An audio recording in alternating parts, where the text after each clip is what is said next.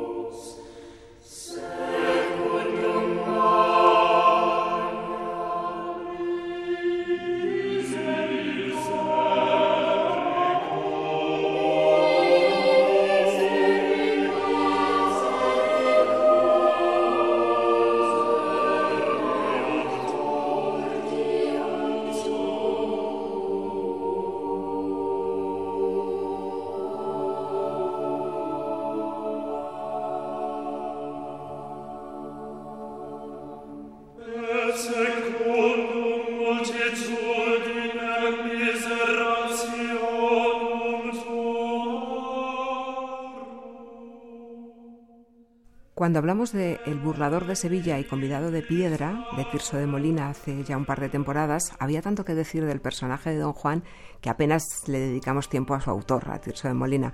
Si te parece, Fernando, hoy podríamos hablar más extensamente de este auténtico prodigio de las letras universales Aparte, por supuesto, de comentar la obra que nos has propuesto, La venganza de Tamar. Por supuesto que sí, es de justicia hacerlo, ¿no? Y no será esta la única vez porque la obra de Tirso es tan fecunda y tan buena que vendrá a hacernos compañía más veces. Tirso de Molina forma, junto con Lope de Vega y Calderón, la triada mágica del teatro del siglo de oro. Exacto. Podríamos decir que Tirso de Molina, nombre que es en realidad el seudónimo del mercedario Fray Gabriel Tellez, es el puente que une a Lope con Calderón, aunque sea cierto que su carrera literaria corrió casi en paralelo con la de su maestro Lope de Vega y según la crítica especializada fue su contrafuerte, su necesario complemento. Parece casi imposible encontrar fisuras o imperfecciones en la obra de Lope de Vega, omnipresente en su siglo, pero Tirso sí desarrolla y perfecciona algunas debilidades del Fénix de los Ingenios. Menéndez Pelayo primero y por supuesto Blanca de los Ríos, que es quizá la mayor especialista en Tirso, sugieren que Tirso de Molina desarrolló cuatro facetas de su arte por encima de las de Lope la creación de caracteres, algunos de ellos universales, como acabas tú de comentar, ¿no? El Don Juan, la fuerza cómica, la intención satírica. Que le trajo no pocos problemas. Y por último, su calado intelectual. Ese calado intelectual que le llevó a que fuera él el que reivindicara la gran revolución del teatro español del siglo XVII en una de sus obras, Cigarrales de Toledo, escrita en 1621, diez años antes de que lo hiciera Lope de Vega, su creador. Aclaremos un, poquito esto, ¿no? Lope de Vega había escrito en 1609 su, como la califica el maestro Alborg, tímida defensa del arte nuevo de hacer comedias, pero no es hasta su vejez cuando apuesta abiertamente por la superioridad de su teatro y lo manifiesta en los prólogos a El castigo sin venganza, escrita en 1631, y en el de La Dorotea, de 1632. Y una vez lo hemos ubicado en el Parnaso de la literatura española, hablemos un poco de su vida, si te parece.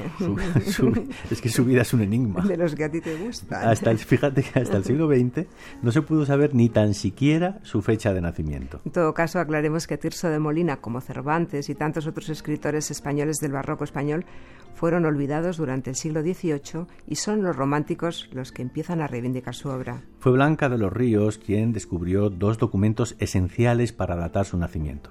El primero es una real cédula expedida el 23 de enero de 1616 que señalaba la relación de religiosos de la Merced que iban a zarpar hacia la isla de Santo Domingo. En esa relación y en el segundo puesto aparece Fray Gabriel Tellez, predicador y lector de edad de 33 años, frente elevada, barbinegro. El segundo documento que halló Blanca de los Ríos en la iglesia de San Ginés de Madrid es una partida bautismal que la estudiosa asegura que pertenece a Tirso. Está fechada a 9 de marzo de 1584 y entre otras cosas dice la partida, Gabriel, hijo de Gracia Juliana y del padre incógnito. Al margen y debajo del nombre de Gabriel habrían sido escritas y luego tachadas una nota que Blanca de los Ríos leyó como Tellez Girón, hijo del duque de Osuna. Es decir, que según este documento, Tirso de Molina sería hijo bastardo del duque de Osuna. La primera cuestión que nos encontramos es que primero habría que demostrar si ese Gabriel es o no el dramaturgo Para Blanca de los Ríos no cabía duda de que era él, y además de que era bastardo del duque. Incluso, a partir de esa bastardía, la gran crítica apoya su tesis del resentimiento en la obra de Tirso. Esta controversia aún hoy no ha sido aclarada, aunque los últimos críticos se decantan por rechazar que el duque de Osuna fuera el padre de nuestro autor.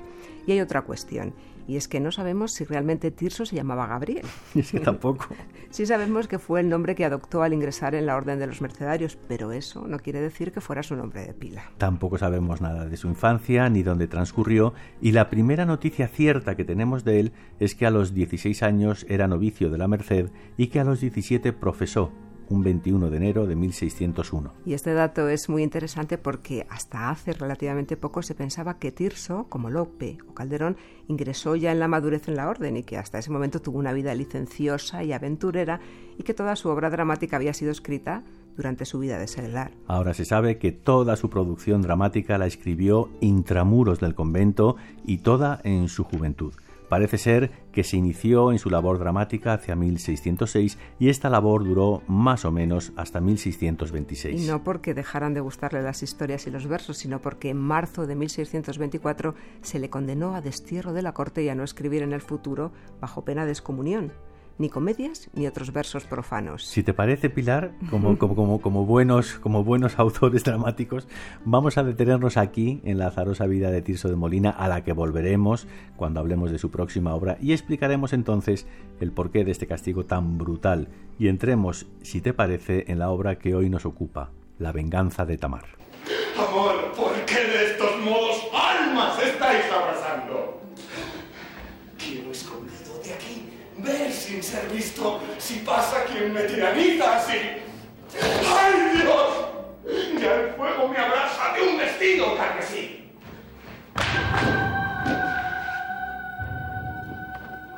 Aunque tan solo escribió durante 15 años, la obra de Tirso es fecundísima. Se le atribuyen 300 obras y hay 100 más que podrían perfectamente ser suyas. Escribió todos los géneros dramáticos y, por supuesto, como no podía ser menos en el siglo XVII español, comedias religiosas. Tirso escribió cuatro tipos de comedias religiosas o ciclos, como, como la llama Blanca Blanca de los Ríos, un ciclo bíblico, otro agiográfico, es decir, de ensalzamiento de figuras del cristianismo, un tercero filosófico-teológico y un último ciclo de vidas ejemplares. Al ciclo bíblico pertenece La venganza de Tamar. Pero encarnado, mi hermana. Están cielos. Tamar. Buena suerte hecha.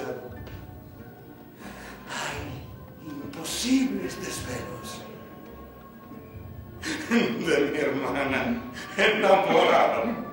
Esta historia está tomada del libro segundo de Samuel y aquí vamos a cumplir una promesa que hiciste, Fernando, cuando hablaste la temporada pasada de la obra de Calderón de la Barca, Los cabellos de Absalón. Uy, ¿Te acuerdas todavía? Sí, eh? sí. Bien, pues eh, terminamos aquel programa, si recuerdas, diciendo lo mucho que le debía Calderón a esta obra de Tirso de Molina, porque literalmente se podría decir que la jornada segunda de Los cabellos de Absalón de Calderón es calco con ligerísimas variaciones de la jornada tercera de la venganza de Tamar. ¿Plagió entonces Calderón a Tirso?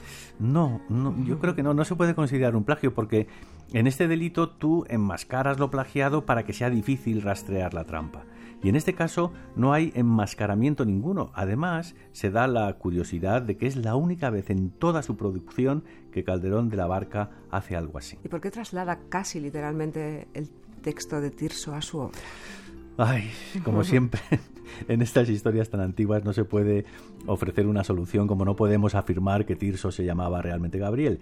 Pero sí hay varias hipótesis. Una de Cotarelo, la más conocida, defiende que Calderón vio tan sublime la jornada tercera de Tirso que no se atrevió a alterarla y la puso tal cual.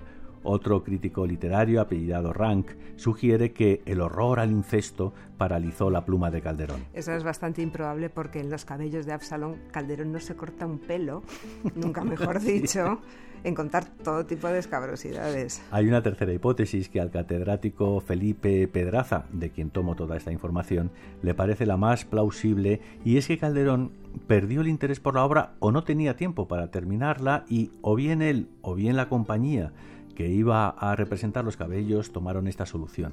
Hay varias hipótesis más, pero una que me resulta curiosa, ideada por el profesor Rodríguez López Vázquez, asegura que un jovencísimo Calderón la escribió junto a Tirso y que a él le correspondió la jornada tercera y que por lo tanto el uso que hizo de ella en los cabellos de Absalón era absolutamente legítima. Bueno, pues cumplida la promesa, pasemos si te parece a contar brevemente el argumento de la mejor comedia de su ciclo bíblico, según la crítica también, obra que escribió entre 1621 y 1622. Alma, morir y callar. Que siendo amante y hermano lo mejor es olvidar. Más vale cielos que muera dentro del pecho esta llama sin que salga el fuego fuera.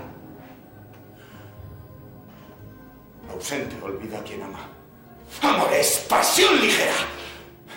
Al cerco quiero partirme, que a los principios se aplaca la pasión que no es tan firme. La venganza de Tamar nos cuenta la historia de un amor incestuoso. Amón, primogénito del rey David, vuelve de una batalla contra los amonitas y ya desde el primer momento vemos cómo se las tiene con su hermanastro Absalón, el más bello mancebo de Israel, cuyos cabellos todas las mujeres quieren poseer. Amón desecha el amor de las mujeres hasta que esa misma noche, y por el puro placer de hacer alguna trastada, se introduce en el harén de su padre y escucha cantar a Tamar.